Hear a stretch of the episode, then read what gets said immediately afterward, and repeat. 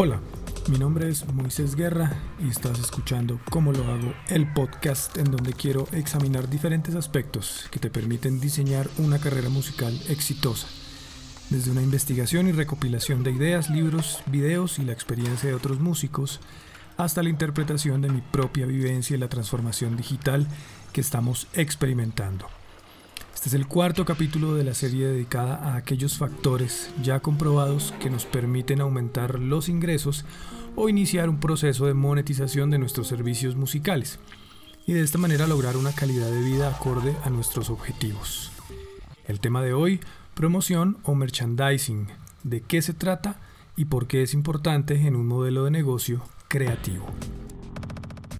Una de las principales características dentro del negocio de la música es la monetización del producto final, que es el resultado del trabajo del creativo musical, una canción, una composición o un arreglo.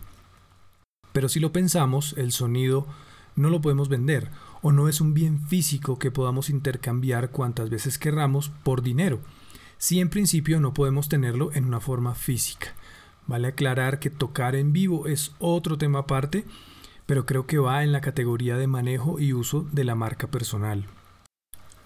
Por supuesto, hemos visto cómo gracias a la tecnología pudimos atar el sonido a un medio que lo transmita y nos permita reproducir ese sonido en cualquier momento.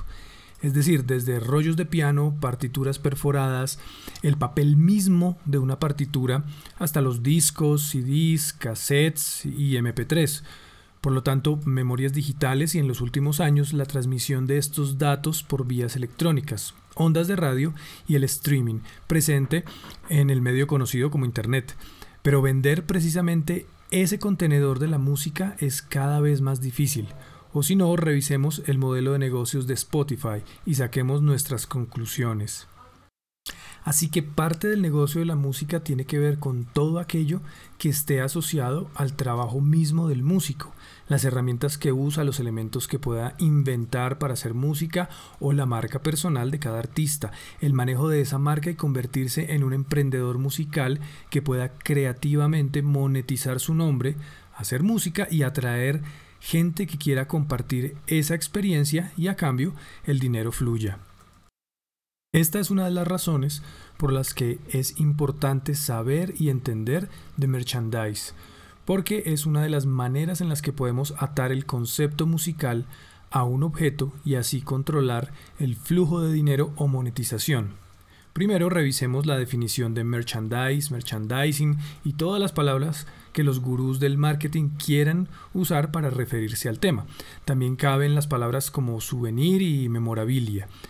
Merchandise traduce mercancía y en el contexto es el conjunto de artículos de tipo publicitario que se usan con fines promocionales.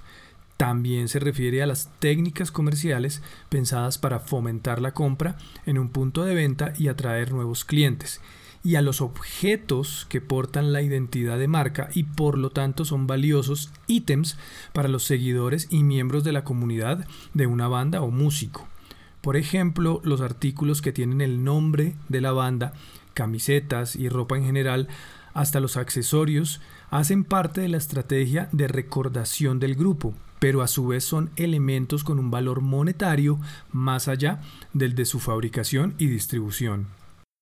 De esta manera, un músico continúa con su labor principal de componer y grabar, hacer un contenido que se pueda distribuir por las redes para que el público vea y consuma por medio de un elemento físico como una camiseta y la banda perciba una entrada de dinero. Entonces, una estrategia para iniciar este modelo de negocios tiene que sustentarse en la manufactura precisamente de estos elementos.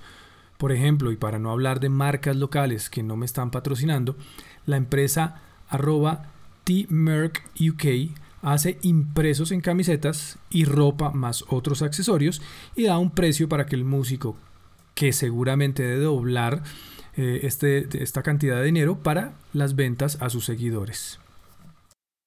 Ese a grandes rasgos es el modelo de los youtubers que como nota personal es algo que entendieron casi desde la concepción misma de la plataforma y supieron aprovechar, a diferencia de los músicos que seguían usando la plataforma para poner sus videos pero no para monetizar.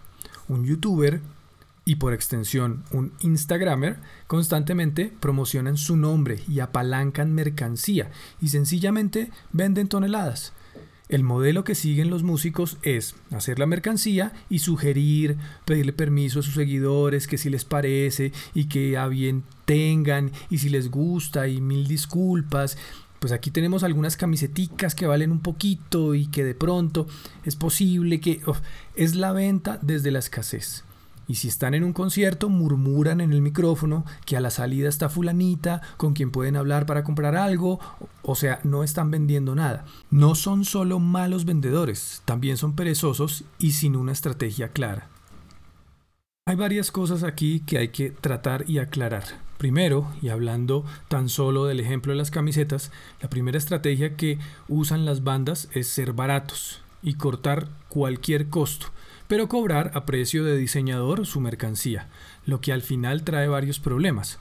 Uno, que la mercancía no se vende porque simplemente es de baja calidad y termina acumulada en el apartamento del baterista y cuando sale el siguiente álbum o canción las camisetas ya están viejas, pasadas de moda y no se pueden vender.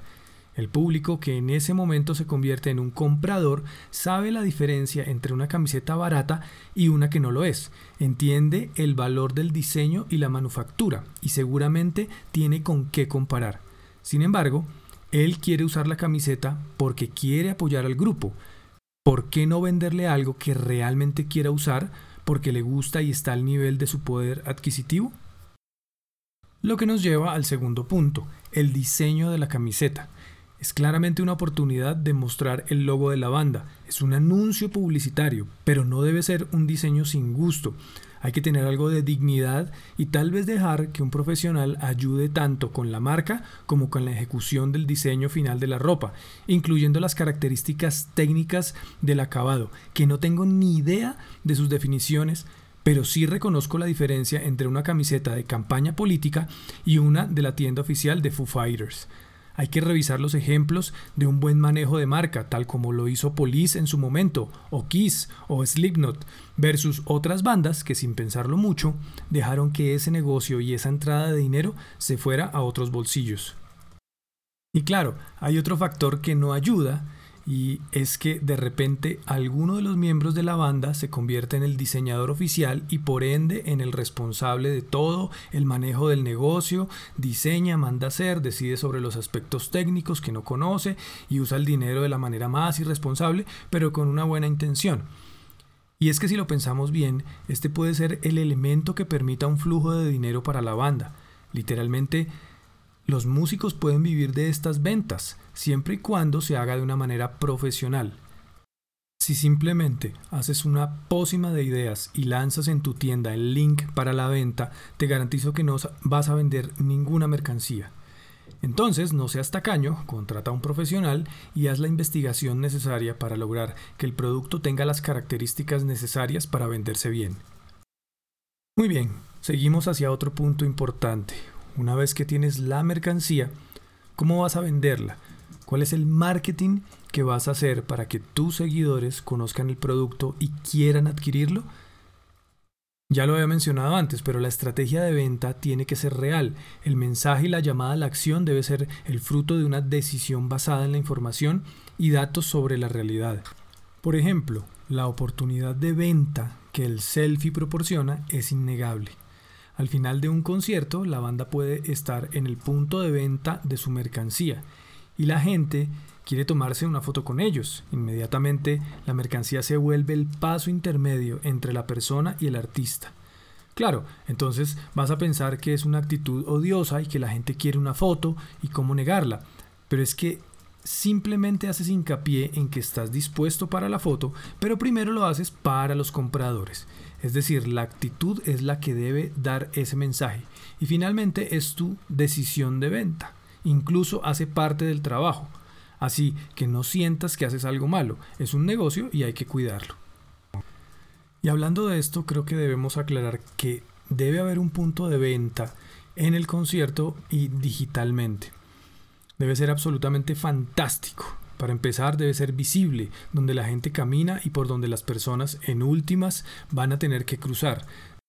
De la misma manera, hay que establecer quién va a estar en el stand. Una persona proactiva, un vendedor con la actitud correcta, alguien atractivo desde el punto de vista de la imagen general de la banda. Piensa esto, ¿has visto los vendedores de jabones en los supermercados? ¿Ese es el tipo de vendedor que quieres? Ahora, ¿vas a estar físicamente presente en ese punto? Porque tú eres la imagen y la excusa para que las personas quieran comprar algo. Recuerda, las personas compran a personas la historia y la intención del elemento, no simplemente una camiseta.